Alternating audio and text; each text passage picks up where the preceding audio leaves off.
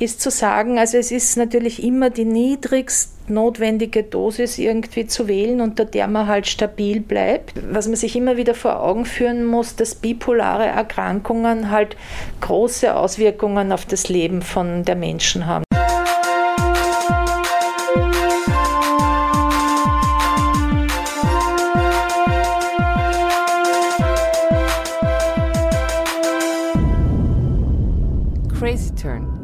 Bin bipolar. Hallo und herzlich willkommen zu der neuen Podcast-Folge mit dem Thema Psychopharmaka und Nebenwirkungen. Zuerst wollen wir euch voller Stolz verkünden, dass wir endlich eine Webseite besitzen mit dem Namen www.crazyturn.at. Hier findet ihr alle Informationen zum Podcast, den Mitwirkenden und falls ihr es noch nicht gewusst habt, Nicole hat auch einen eigenen Verein gegründet unter dem Namen Crazy Turn. Normal, abnormal, egal. Verein zur Entstigmatisierung psychischer Erkrankungen. Der Podcast beschäftigt sich ausschließlich mit Nicoles Krankheit, der Bipolarität, der Verein jedoch für die Entstigmatisierung aller psychischen Erkrankungen. Und somit bitten wir euch, wenn euch diese Themen wichtig sind, uns auch zu unterstützen. Wir haben eine Steady-Plattform eingerichtet, in der ihr ein Abo erwerben könnt. Mit 5 Euro seid ihr Mitglied unserer Community, sowie auch ein PayPal-Spenden-Button eingerichtet ist, womit ihr uns mit euren frei gewählten Betrag unterstützen könnt. Auch wenn es in Zeiten wie diesen bei den meisten finanziell etwas knapp ist, hoffen wir auf eure Unterstützung als Wertschätzung unserer Arbeit. Nun zu unserem heutigen Thema Psychopharmaka und Nebenwirkungen. Wir hören wieder in ein Expertinnen-Interview rein, und zwar mit Frau Doktorin Paulis vom Psychosozialen Dienst Wien. Es geht uns dabei weder Medikamente zu verteufeln, noch diese zu verherrlichen, sondern wir wollen den Bogen spannen zwischen Nebenwirkungen abwägen und den Nutzen dieser Medikamente. Denn es ist eine individuelle Entscheidung, die immer persönlich in Absprache mit ärztlicher Begleitung passiert passieren muss. Wir haben im April 2022 schon in Folge 6 dieses Podcasts mit dem Namen Psychopharmaka, Wunderpille oder Teufelskreis mit Herrn Dr. Stastny gesprochen, der Nicoles Psychiater seit 13 Jahren ist. Zusätzlich wollen wir ganz kurz auf genderspezifische Aspekte und dem sogenannten Bias eingehen, weil Psychopharmaka bei Frauen und Männern unterschiedlich wirken können. Dazu wird uns Nicole jetzt mehr erzählen. Hallo Nicole. Hallo. Was hast du hier für Informationen für uns rausgesucht? Also ich wollte mal kurz vorher noch Hallo sagen zu allen da draußen. Danke, dass ihr uns wieder zuhört, alle treuen Hörer und Hörerinnen. Wir freuen uns sehr drüber und heute, wie du schon berichtet hast, geht es um Nebenwirkungen von Psychopharmaka und ich werde ganz kurz darauf eingehen. Natürlich habe ich selber auch Erfahrung bezüglich Nebenwirkungen. Welche es spezifisch dann gibt, werde ich mit der Frau Dr. Doktorin Paulis noch näher besprechen. Ich kenne zum Beispiel von mir sehr gut Gewichtszunahme, Zittern, Schweißausbrüche und innere Unruhe sind zum Beispiel sehr typische Nebenwirkungen und vom Lithium ist das Zittern eine ganz enorme Nebenwirkung. Also ich muss sagen, das ist schon wirklich was, was mein Leben beeinträchtigt, weil es ziemlich nervig ist, weil ich mir vorstellen kann, jegliche andere Krankheiten, die so ein Zittern hervorrufen, müssen extrem anstrengend und mühsam sein. Aber was mir so äh, wichtig ist, ist, worauf ich erst gestoßen bin, dass, was du schon angesprochen hast, wirklich diesen Bias. Bias heißt einfach, dass es einen Unterschied gibt und dass es irgendwie eine Störquelle ist zwischen Männern und Frauen und Psychopharmakern, dass es eben nicht dasselbe ist, welche und wie viel Medikamente jemand verschrieben bekommt. Und da gibt es unterschiedliche Faktoren, warum das so ist, dass es unterschiedliche Wirkungsweisen gibt. Also zum Beispiel gibt es einen biologischen Faktor, wo es sehr nachvollziehbar ist, dass Körpergröße und Gewicht, aber auch Hormonspiegel, der bei Frauen bekanntlich ganz anders ist als bei Männern, oder auch die Stoffwechselrate unterschiedlich sein können. Und das kann dann auch dazu führen, dass Männer und Frauen durchaus wirklich unterschiedliche Dosierungen benötigen bei ein und derselben psychischen Erkrankung. Also das ist jetzt nicht nur bei Bipolarität so, sondern das ist eben bei allen Psychopharmakern. Und es kann auch zu ganz unterschiedlichen Nebenwirkungen kommen, was dann das Problematische ist, auch für Ärzte und Ärztinnen, wirklich das richtige Medikament zu finden, nachdem man das ja dann irgendwie adäquat anpassen sollte. Und das eben sehr schwierig ist, weil die Nebenwirkungen anders sind. Was mich auch sehr fasziniert hat, ist der soziale oder kulturelle Aspekt, dass es wirklich heutzutage immer noch so ist, wie aus der Vergangenheit kennt man das von der Hysterie, die ja ausschließlich Frauen attestiert wurde, dass es durchaus heutzutage noch immer bestimmte psychische Erkrankungen gibt, die bei Frauen häufiger diagnostiziert werden. Und deshalb Frauen diesbezüglich auch häufiger psychopharmakologische Behandlungen erhalten. Andererseits ist es auch spannend, wenn wir uns anschauen, global gesehen, dass ja der Zugang zu medizinischen Diensten, Gesundheitsdiensten nicht überall gleichwertig ähm, besteht. Das heißt, nicht überall können Frauen und Männer gleich äh, häufig Diagnosen oder Behandlungen in Anspruch nehmen. Also das hat mich auch ziemlich erstaunt oder sehr interessiert, wie ich das gelesen habe. Und was ich auch sehr arg finde oder krass, wie man sagen will, wusstest du, Vicky, dass bei klinischen Studien früher fast nur Männer untersucht worden sind? Also soweit ich das ja mitbekommen habe, sind hauptsächlich Männer immer im Fokus gestanden für alle möglichen diversen, nicht nur Untersuchungen, aber überhaupt in Repräsentationen von gesellschaftlichen Phänomenen. Deswegen, ja, kann ich mir sehr gut vorstellen. Na, aber das ist halt voll arg eigentlich, weil das heißt, es gibt ganz verfälschte Daten über Wirkung, weil das eben nur begrenzt bei Frauen zutrifft. Und das hat mich eben auch sehr stutzig gemacht. Und das war nicht nur in der Vergangenheit so. Also es wird von vielen Leuten, die das kritisieren, noch immer gefordert, dass eben Frauen genauso berücksichtigt werden bei klinischen Studien, weil sonst dieser sogenannte Gender Bias sich eben nicht mehr verringern wird. Und eine ganz spannende Studie, die das zum Beispiel, damit wir jetzt mal eine Quelle erwähnen, die das zum Beispiel beleuchtet hat, war die Studie Sex and Gender Differences in the Pharmacological Treatment of Depression von Kornstein et al. von 2015 und das wurde veröffentlicht in Dialogues in Clinical Neuroscience. Und die sagen eben auch, dass es eine ganz unterschiedliche, die haben sich eben auf Depressionen spezialisiert in ihrer Studie, dass es eine ganz unterschiedliche Reaktion auf Antidepressiva gibt, dass Frauen häufiger an Depressionen leiden als Männer, aber trotzdem in den klinischen Studien Männer untersucht werden und nicht Frauen. Und dass deshalb auch zum Beispiel diese höhere Rate von Nebenwirkungen und Abbrüchung der Behandlung aufgrund der Nebenwirkungen sich wirklich niederschlägt, also wirklich ähm, ein ordentliches Gewicht hat in der Thematik. Und ja, das zusammenfassend, um jetzt äh, nicht mehr auf das Thema eingehen zu wollen, ist einfach, es hat mich erstaunt, dass es noch immer so ist. Und ich muss sagen, ich hoffe auch, dass sich das bald ändert, weil ja, es gibt Unterschiede zwischen biologisch, zwischen Mann und Frau und das sollte bei Psychopharmaka auch berücksichtigt werden. Ich glaube, das war ein ganz ein wertvoller Ansatz für Menschen, die äh, sich Medikamente verschreiben lassen und ähm, ja, das wahrscheinlich auch äh, berücksichtigt werden kann in ärztlichen Gesprächen.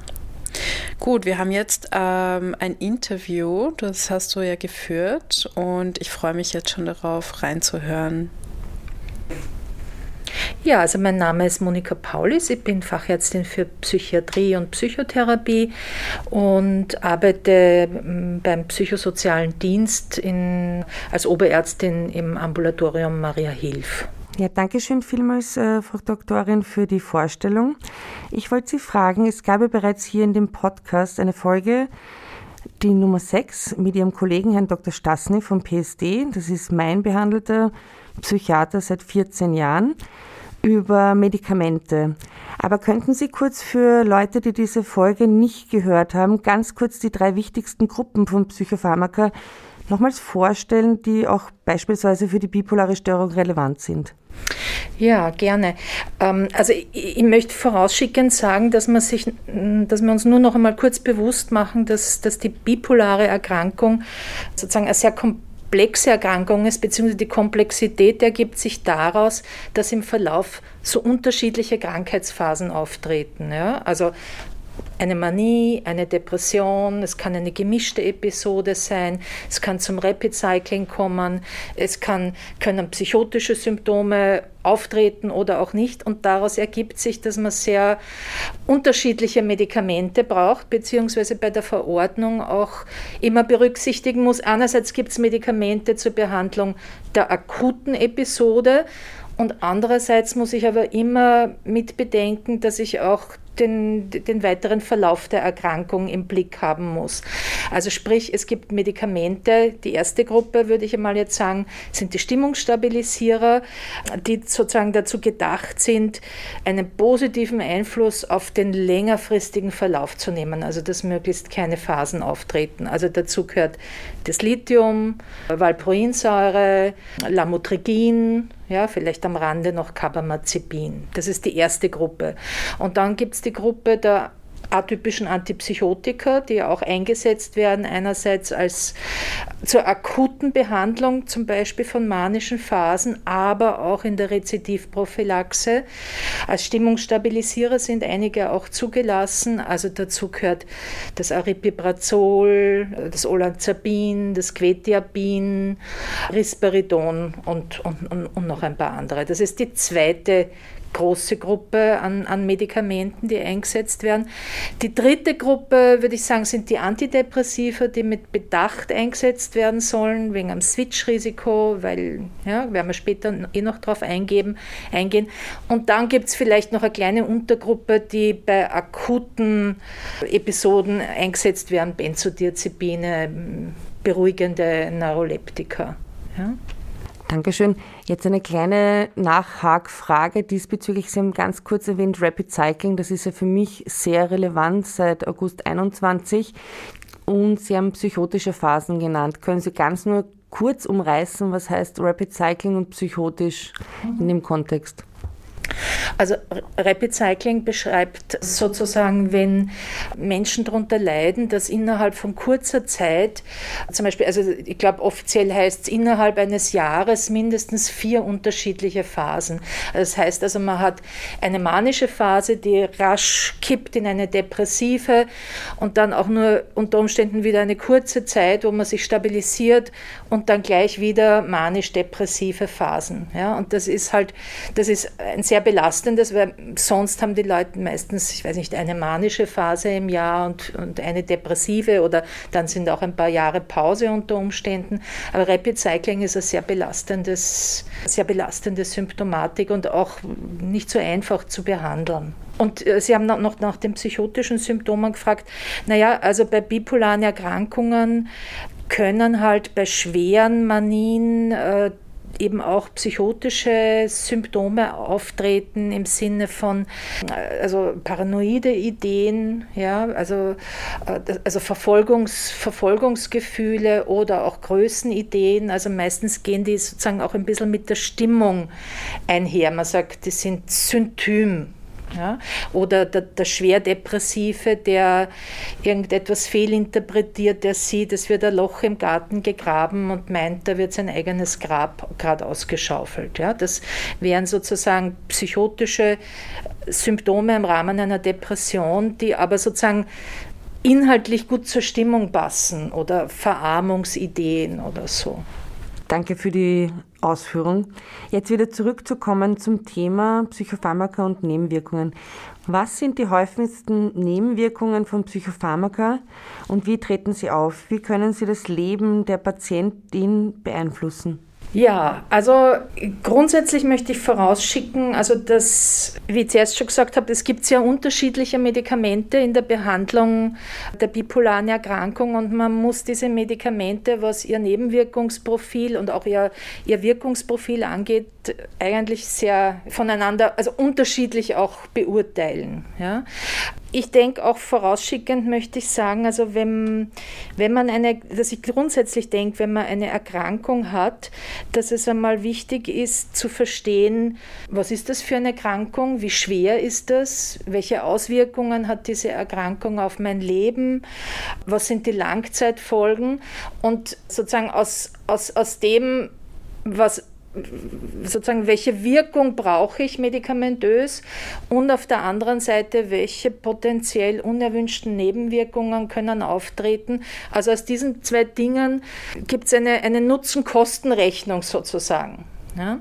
Und, und das muss man sich anschauen in der Entscheidung auch, welches Medikament wählt man aus und wie geht man mit den Nebenwirkungen um. Also ich würde damit sagen, wenn ich jetzt irgendwas habe und ich überlege mir, ob ich das medikamentös behandle, dann möchte ich wissen, oder möchte sicher sein oder möchte erfahren, das Medikament hilft mir und gleichzeitig ich vertrage es auch halbwegs.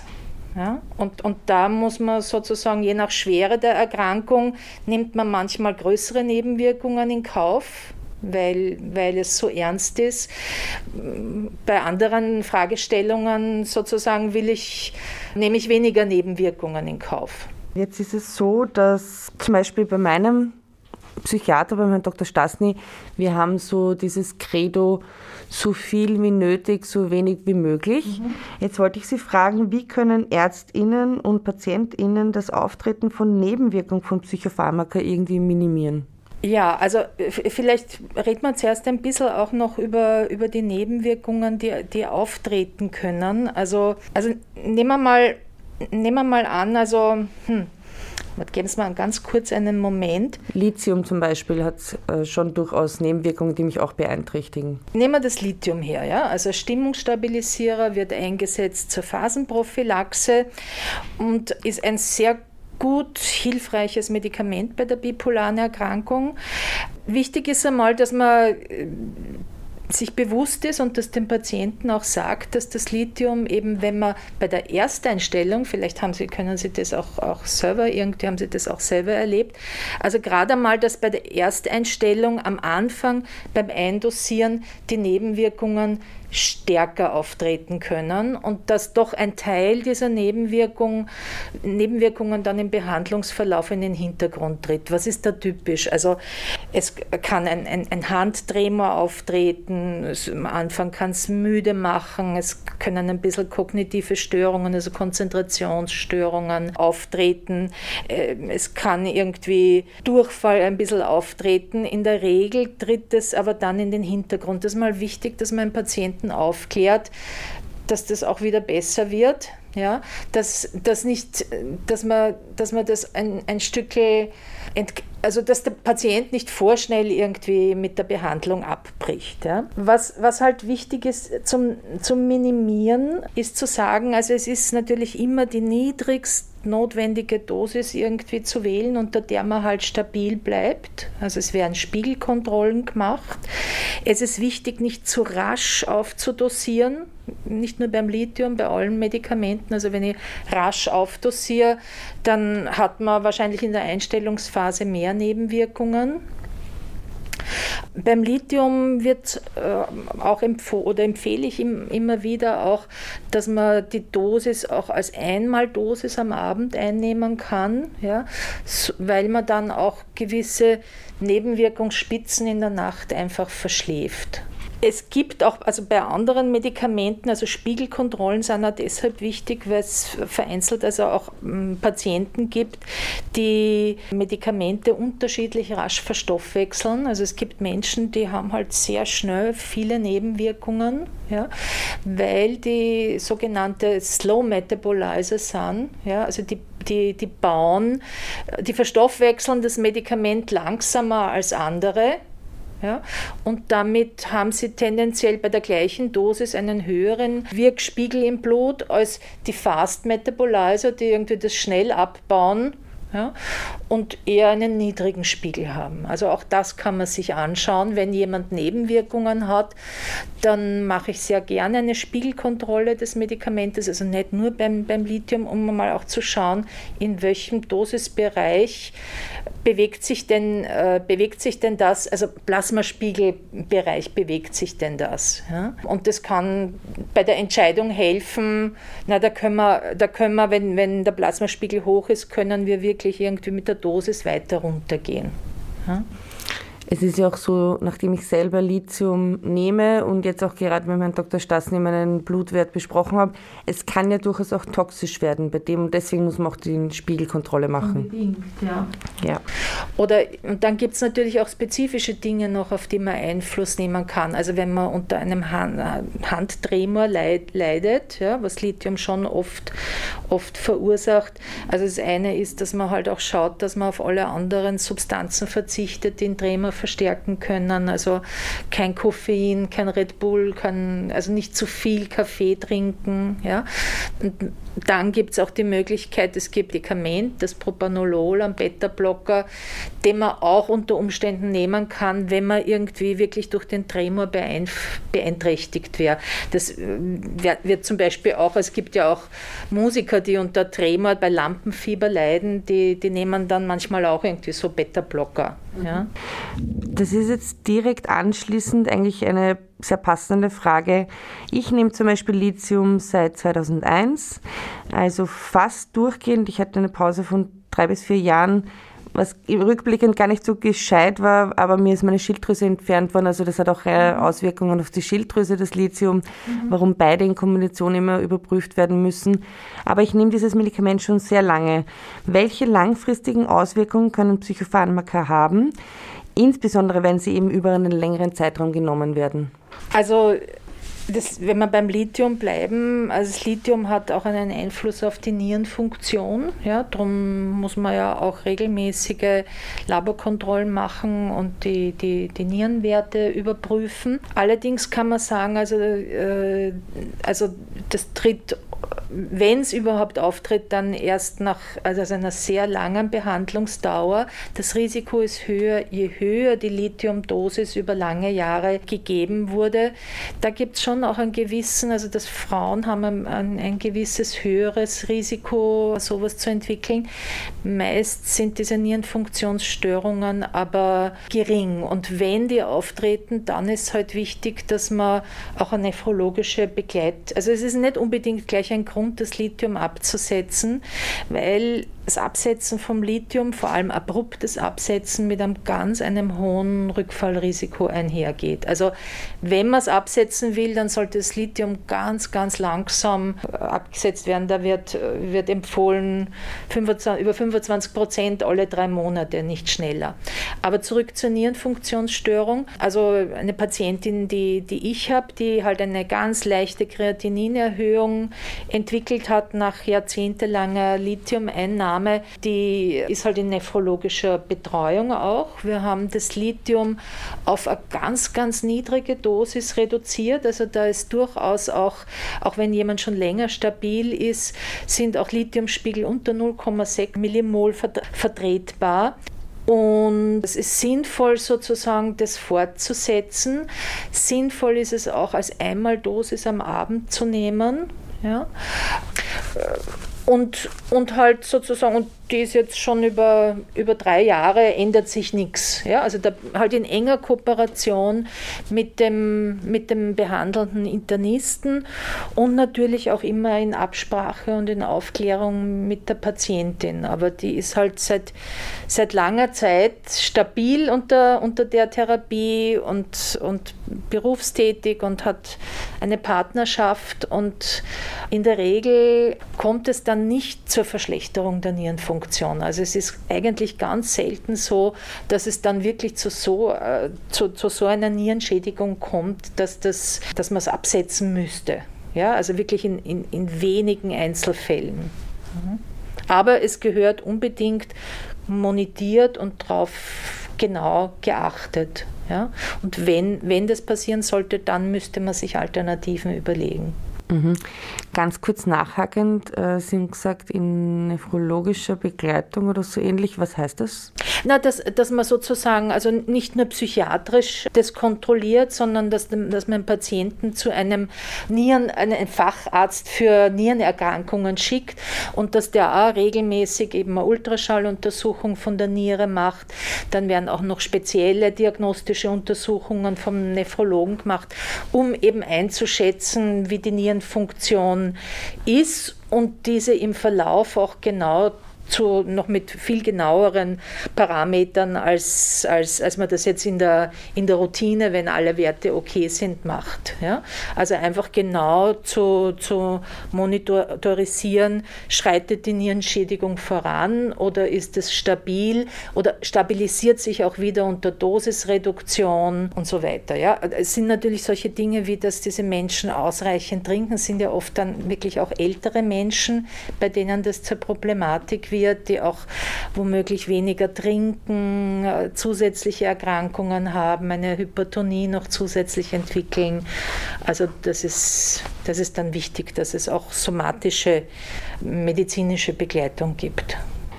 Ja, das ist, äh, würde ich auch sagen, genauso wichtig wie bei mir die Abstimmung mit meinem Schilddrüsenexperten. Mhm. Und an dieser Stelle möchte ich mich auch nochmal beim Herrn Dr. Stasny und beim Herrn Dr. Ahmad Zadefer von MIT 22 bedanken, dass sie auch in regen Austausch sind und sich gegenseitig informieren, wie jetzt meine Psychopharmaka, also vor allem das Lithium, die Schilddrüse beeinträchtigen und das Thyrex gegenseitig irgendwie mhm. zusammenspielen.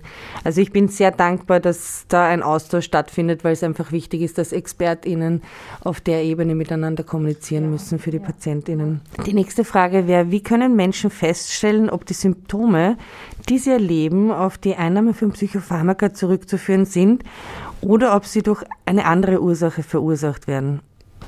Mhm. Also äh, total wichtig ist es, immer, wenn man, wenn man Nebenwirkungen wahrnimmt, dass man diese mit dem behandelnden Arzt offen besprechen kann. Ja? Und dass man gemeinsam überle einfach gemeinsam offen überlegt, was überhaupt mal genau analysiert, wann sind denn die Nebenwirkungen erstmals aufgetreten? Sind das Nebenwirkungen, die vielleicht auch früher schon einmal bekannt waren? Ist es bei einer Dosissteigerung aufgetreten? Dass man mal, mal, mal Hinweise sammelt, ist es etwas, was was vielleicht auch andere Gründe haben kann, ja? oder ist es wahrscheinlich, dass das von der Medikation kommt?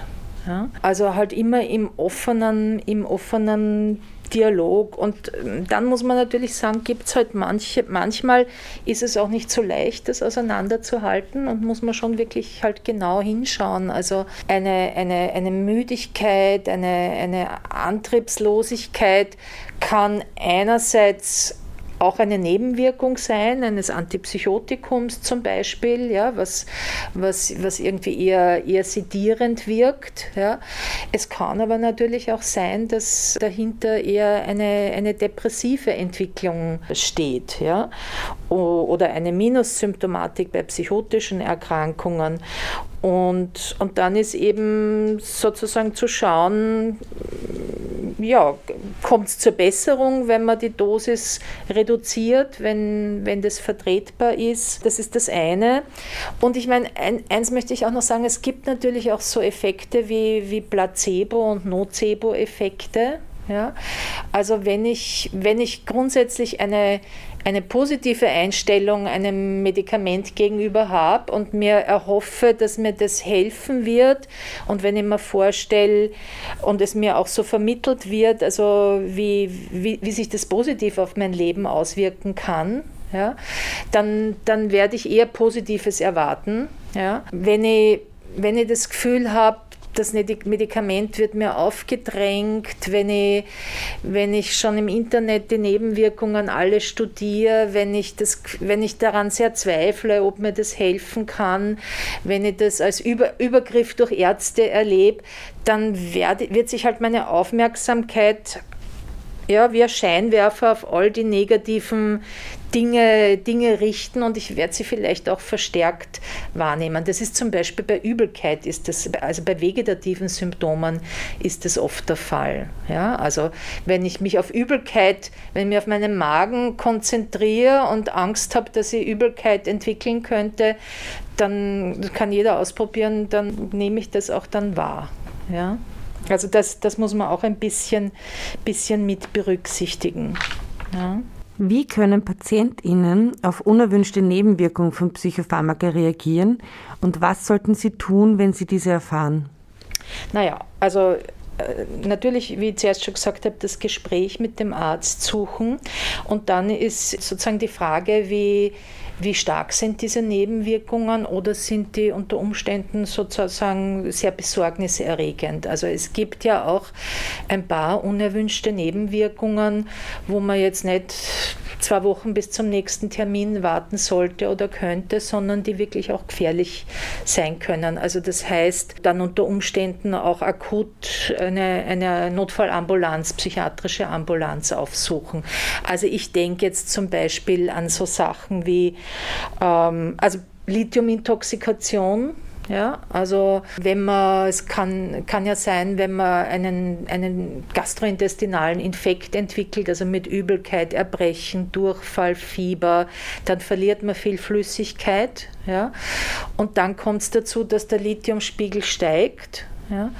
Oder, oder wenn, man, wenn man wenig getrunken hat, es ist sehr heiß, man macht Sport, man schwitzt viel, auch das kann ein Grund sein, warum der Lithiumspiegel Spiegel ansteigt. Dann verstärken sich also die Nebenwirkungen, die das Lithium an sich macht, bis hin sozusagen dazu, dass man Vergiftungserscheinungen entwickelt. Also das sind Warnzeichen, dass man plötzlich total stark zum Zittern anfängt, dass, dass das zunimmt oder dass äh, die, die Bewusstseinseinträubung, also dass man zunehmend müde wird, dass man bis, bis hin zum Bewusstseinsverlust oder eben auch neurologische Beschwerden entwickelt, also so Bewegungsstörungen, Schwindel und dann ist es wichtig, dass, dass da rasch ein Lithiumspiegel gemacht wird und das behandelt wird. Oder es gibt auch, also bei Ersteinstellungen auf ein äh, Antipsychotikum kann es, also vor allem junge, junge Männer äh, sind davon vereinzelt betroffen, ist auch etwas sehr Seltenes, aber da kann es zu sogenannten Frühdyskinesien kommen. Also es entwickelt sich eine akute extrapyramidale Symptomatik mit Blickkrämpfen, Zungen, Schlundkrämpfen. Und, und das ist etwas sehr, sehr Beängstigendes und Unangenehmes und kann ganz schnell mit einer Infusion mit, mit Piperidin irgendwie beendet werden und, und gut behandelt werden. Oder noch wichtig bei, bei Valproinsäure zum Beispiel kann es auch zu äh, Blutbildveränderungen kommen, also zu Störungen des weißen Blutbildes. Also wenn man plötzlich Fieber, Halsschmerzen, so Geschwüre im Mund äh, bekommt, Krankheitsgefühl, blaue Flecken, auch die Gerinnung kann beeinträchtigt werden. Also, dass man das einfach ärztlich abklären lässt, wird natürlich in 99 Prozent der Fälle ist es eine Angina, ja, aber es soll ein Blutbild gemacht werden und dann weiß man sofort, ist das Blutbild, das weiße Blutbild okay, weil es kann auch wirklich dazu schweren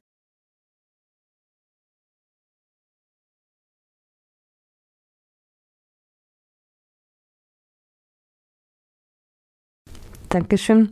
Wenn wir jetzt auf eine spezifische Patientinnengruppe zu sprechen kommen, wie können Nebenwirkungen von Psychopharmaka vor allem bei älteren PatientInnen vermieden werden, die möglicherweise andere Medikamente einnehmen und anderen Erkrankungen leiden?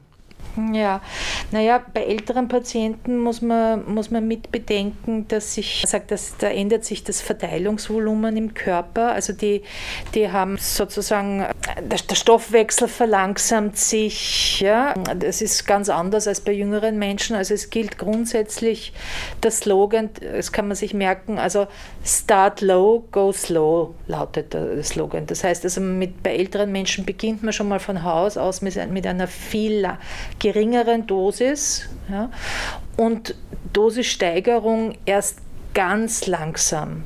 Ja. Das ist einmal etwas ganz Wichtiges. Ältere Menschen sollten nicht zu viele Medikamente nehmen, was aber leider oft nicht der Fall ist. Aber gerade im psychiatrischen Bereich sollte man sozusagen die Medikation ganz schlank halten. Ja? Und man sollte sich auch genau darüber informieren.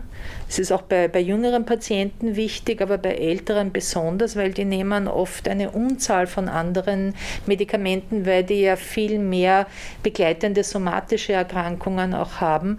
Und die Medikamente können immer wieder Wechselwirkungen miteinander machen. Und da gibt es eigene Wechselwirkungsprogramme am Computer, wo man das auch prüfen kann, weil das, das ist ja oft gar nicht mehr überschaubar kann man auch nicht alles äh, auswendig wissen, aber das sollte man im, im Blick haben. Und, und halt auch wieder, äh, ältere Menschen sind auch oft beim Internisten oder Kardiologen in, in Behandlung und da ist auch gut, wenn man, wenn man sich absprechen kann miteinander.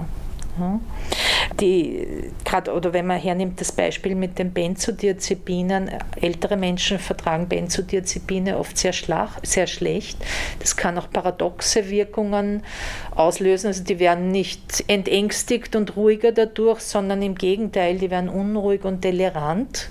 Ja, das ist mal das eine, dass man da sehr vorsichtig sein soll mit dem Einsatz von Benzodiazepinen, gerade wenn auch vielleicht eine beginnend dementielle Entwicklung äh, damit einhergeht. Und grundsätzlich, die ältere Menschen sehen schlechter, sind sozusagen vielleicht ein bisschen sturzgefährdet und wenn man denen sedierende Medikamente nimmt, dann nimmt natürlich die Sturzgefahr zu und Osteoporose haben die und schon hat hat derjenige eine Schenkelhalsfraktur und ist immobilisiert, was natürlich im, im höheren Alter immer viele, viele negative ähm, Folgen nach sich zieht. Ja. Wie können Ärztinnen und Patientinnen erkennen, wann es an der Zeit ist, ein Medikament abzusetzen oder zu wechseln, um Nebenwirkungen zu vermeiden oder zu reduzieren? Naja, also ich würde wieder sagen, es, äh, es geht um eine gemeinsame Einschätzung des Kosten-Nutzen-Verhältnisses. Ja? Also man muss sich miteinander mal hinsetzen und überlegen, wie, wie gut hilft mir das Medikament, ja? wie schwer ist auch der Krankheitsverlauf. Ja? Man muss sich überlegen, welche Risiken gehen mit dem Absetzen einher oder mit einer medikamentösen Umstellung und auch welche, also welche medikamentösen Alternativen gibt es oder auch welche nicht medikamentösen Alternativen gibt es noch, die vielleicht auch, auch noch nicht äh, ausreichend eingesetzt äh, worden sind. Ja. Das ist einmal das eine. Also sozusagen überlegen, wie, wie gut war die Wirkung dieses Medikaments und wie wichtig ist es und, und wie schwer ist meine Erkrankung, weil sozusagen das, was, ich, was man sich immer wieder vor Augen führen muss, dass bipolare Erkrankungen halt große Auswirkungen auf das Leben von der Menschen haben. Das sind oft junge Menschen, die sind in einer Lebensphase, wo Beziehungen beginnen, Partnerschaften, die eine Ausbildung machen, studieren oder beruflich gerade Fuß, Fuß fassen und, und sozusagen manisch-depressive Phasen zerstören da sehr viel und die Menschen verlieren ganz viele gute Lebensjahre und das hat sozusagen Auswirkungen dann aufs ganze Leben. Und wenn ich jetzt auf ein Medikament mal gut eingestellt bin und stabil bin, dann muss ich mir gut überlegen, sozusagen, welches Risiko bedeutet es, das abzusetzen? Und ich, bei bipolaren Erkrankungen ist es aus meiner Sicht schon so, dass die medikamentöse Therapie wirklich einen, eine große Wichtigkeit dabei hat, dass, dass derjenige irgendwie langfristig ein gutes Leben führen kann ja, und stabil bleibt. Gut, aber nun ist es ja so, wir sprechen über Nebenwirkungen und auf der anderen Seite sozusagen kann es sein, dass derjenige unter starken Nebenwirkungen leidet, seine Lebensqualität halt beeinträchtigen. Ja? Also und da geht es wieder darum, also was sind die Kosten? Ne? Also wie, wie tolerabel sind die Nebenwirkungen, inwieweit kann, ich, kann man die beeinflussen und äh, das ist, das ist sozusagen immer im gemeinsamen Dialog zu überlegen, ne? welche Alternativen äh, hat man und letztlich ist es eine, der Arzt ist beratend und letztlich am, am günstigsten ist es, wenn es eine gemeinsame Entscheidung mit, mit dem betreffenden Menschen Menschen ist. Was ich vielleicht auch noch, auch noch sagen will, was man sich auch immer wieder überlegen kann, ist, dass orale Medikamente oft, also eine, eine Option kann auch der Versuch sein, eine orale Medikation auf eine Depotmedikation umzustellen. Ja? Die, wenn, wenn ich ein Medikament schluck, dann muss es zuerst einmal vom Darm resorbiert werden ja, und kommt dann einmal als erstes mit dem, mit dem Blutkreislauf in die Leber und wird als erstes gleich einmal verstoffwechselt. Ja, das nennt man sozusagen den First-Pass-Effekt in der Leber. Und dann erst kommt es über den Kreislauf sozusagen in, in den Rest des Körpers und eigentlich ins Zentralnervensystem, ins Gehirn, wo sie eigentlich hin soll und, und, und dort wirken soll. Das heißt, ich, da, da, da, das Medikament wird schon verstoffwechselt, da sinkt schon einmal der Wirkspiegel. Ja. Gleichzeitig sind, muss, man muss also dieses orale Medikament höher dosieren und das geht tendenziell auch mit höheren Nebenwirkungen einher. Wenn ich das Medikament in Form einer Injektion verabreiche, ja, dann wird es sozusagen aus, aus, also aus diesem Depot, was man da setzt, kommt es in den Blutkreislauf ja, und mit dem Blutkreislauf ins Herz und gleich ins Gehirn ja, und erst nachher dann in die Leber. Also da vermeidet man diesen First-Pass-Effekt. Und tendenziell kann man deshalb äh, Depot-Medikamente eher niedriger dosieren und das ist auch unsere Erfahrung, dass das dann mit einer geringeren Nebenwirkungsrate einhergeht. Also auch das ist eine Option, die man jedenfalls diskutieren und überlegen kann. Und was wären Medikamente, die auch auf Depot initiiert werden können? Alle oder? Naja, nicht alle, nicht alle. Aber zum Beispiel also Aripiprazol, also Risperdal bzw. Paliperidon, das Xeplion, ja. Es gibt beim Olanzapin gab es auch ein Depot, was aber in der Verabreichung eher irgendwie schwierig war. Das hat sich nicht so durchgesetzt. Ja. Aber, aber das, das sind doch auch Möglichkeiten, die man überlegen kann. Ja? Bei den Stimmungsstabilisierern gibt es das nicht. Das wollte ja. ich gerade fragen, ob ich Lithium ja. auch auf Depot nein, bekommen nein, kann. Da gibt es das leider nicht. Weil wir jetzt gerade von Alternativen, zum Beispiel den Depotspritzen schon geredet haben. Was sagen Sie, gibt es Alternativen zu Psychopharmaka, die bei bestimmten Erkrankungen genauso wirksam sein könnten, aber mit weniger Nebenwirkungen verbunden sind? Naja, also es sollte immer eine, eine ganzheitliche Behandlung sowieso immer stattfinden. Ja? Und ich denke mir, also je nach Schwere der Erkrankung können, können eher primär auch nicht medikamentöse Behandlungsmöglichkeiten als erstes ergriffen werden. Also da, da denke ich äh, ja, also an, an sei es Psycho, wirklich Psychotherapie, aber auch psychoedukative Gespräche, also überhaupt einmal sozusagen aufgeklärt werden über, und, und sich austauschen. Äh, was ist das für eine Erkrankung? Wie erlebt der Betroffene die Erkrankung? Was sind die Erfahrungen des Arztes? Was ist wichtig auch in der, in der Lebensführung? Ja, also zum Beispiel, wenn man auch, äh, wir haben über Gewichtszunahme haben wir zum Beispiel noch nicht gesprochen, was ja auch schon eine häufige Nebenwirkung sowohl bei den stimmungsstabilisierenden Medikamenten als auch bei den neuen atypischen Antipsychotikern sind. Und da ist es ganz wichtig, unterstützend auch nicht medikamentöse Maßnahmen von Anfang an mit zu implementieren. Also sprich, denjenigen aufzuklären darüber, dass diese Nebenwirkung auftreten kann, zu schauen, also Diätberatung, Ernährungsberatung, äh, Sportbewegung ist ganz wichtig. Die, die Lebensführung an sich, natürlich muss man sagen, auch, also jetzt zum Beispiel, wenn wir eine, eine schwere bipolare chronische Erkrankung hat, dann hat er auch depressive Phasen, in denen er sich wenig bewegt. Der verliert vielleicht seinen Job, der kann nicht mehr studieren, der hat keine Tagesstruktur und das hat unter Umständen auch soziale Probleme, dass sich die Menschen sozusagen gesunde Ernährung gar nicht leisten können. Die greifen eher zu Fastfood. All das begünstigt natürlich auch die Gewichtszunahme. Aber wenn man zurück, wenn ich noch einmal zurückkomme, was kann noch günstig, was gibt es für Alternativen? Also wie gesagt, bei bipolaren Erkrankungen glaube ich schon, dass die Medikamente eigentlich alternativlos sind für viele Menschen. Ja? Viele Menschen am Beginn glauben das ja auch nicht, beziehungsweise haben natürlich die Hoffnung, dass dann die Episoden sich nicht wiederholen. Aber leider ist es so, dass es manchmal also mehrere Jahre auch braucht, bis sich die Menschen irgendwie zu einer längerfristigen medikamentösen Einstellung entscheiden können. Und ich habe aber auch schon viele dann gehabt, die, die sich dann dafür entschieden haben, also Lithium zum Beispiel zu nehmen und die dann gesagt haben, hätte ich das nur schon früher gemacht und hätte mir diese drei, vier schweren manisch-psychotischen Episoden mit all ihren schrecklichen Auswirkungen für mein Leben erspart. Also jetzt so richtig eine Alternative sehe ich in so, bei so schwereren Krankheitsverläufen nicht.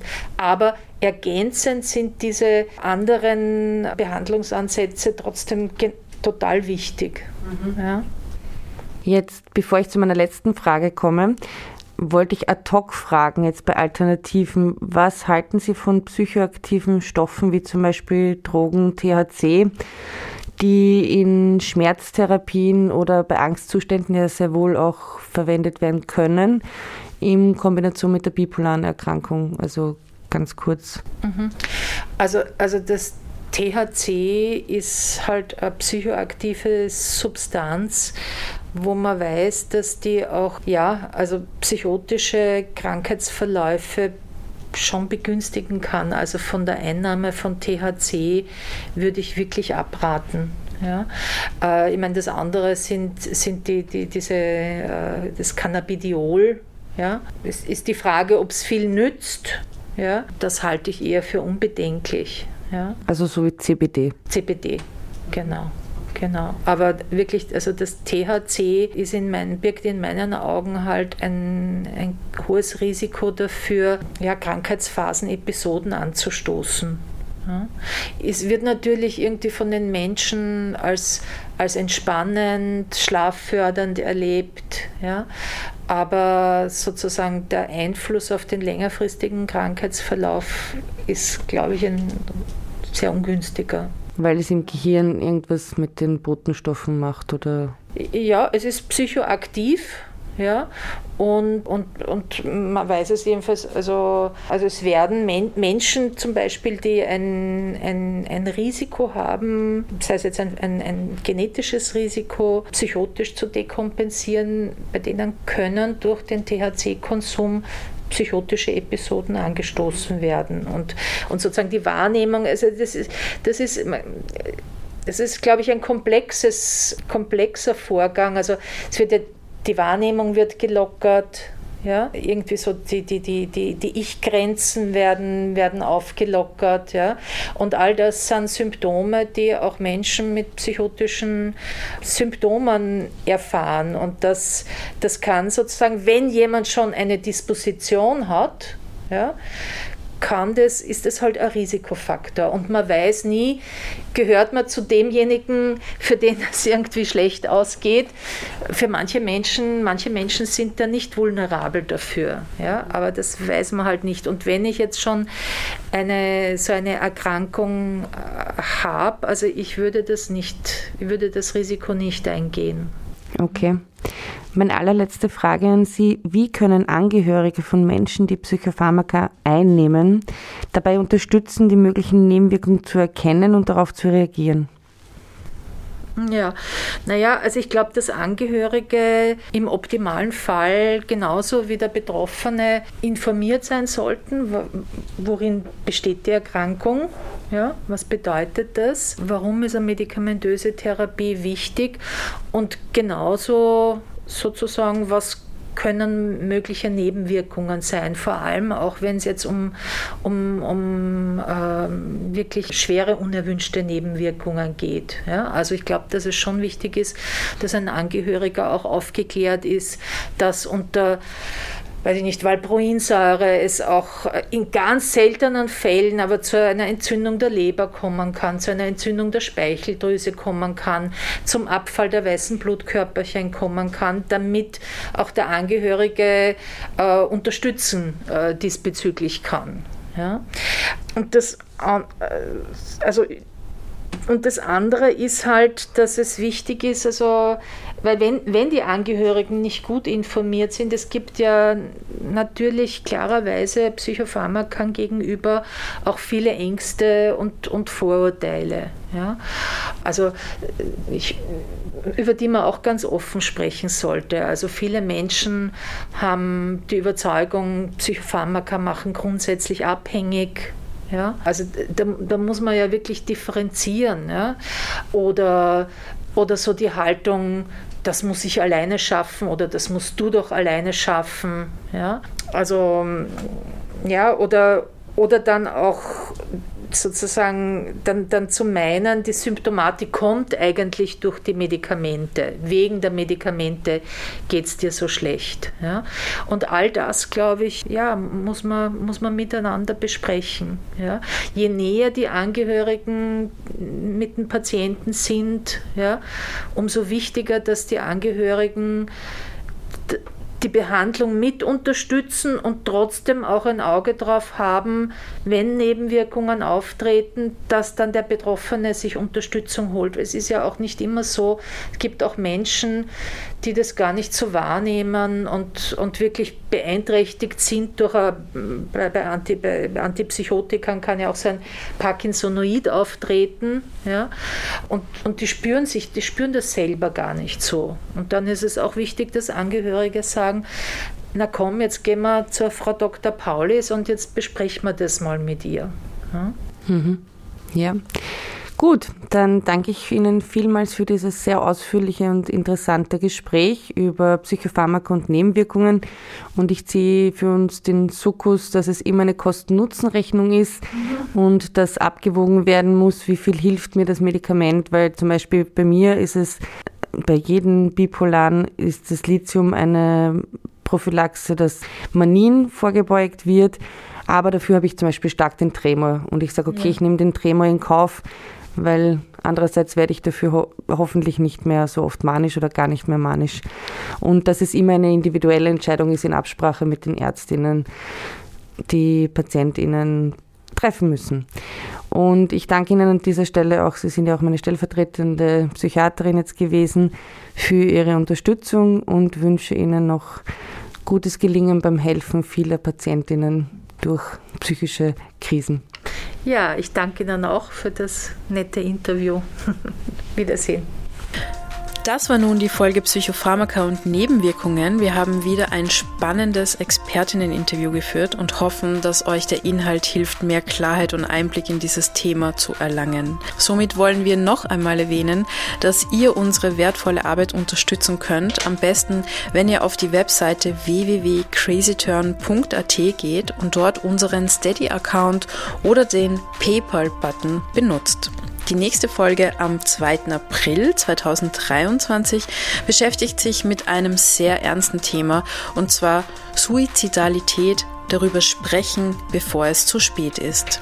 Wir haben wieder ein Interview für euch und zwar mit Stefanie Andlinger vom Verein www.bleibbeiuns.at. Ich verabschiede mich bei euch mit einem Lass es euch gut gehen und alles Liebe. Ja, und von meiner Seite, ich hoffe, es hat euch gefallen und schließe mich der Wiki an. Ich hoffe, es ist einiges Neues für euch dabei gewesen. Und dann bleibt mir nur zu sagen, stay tuned.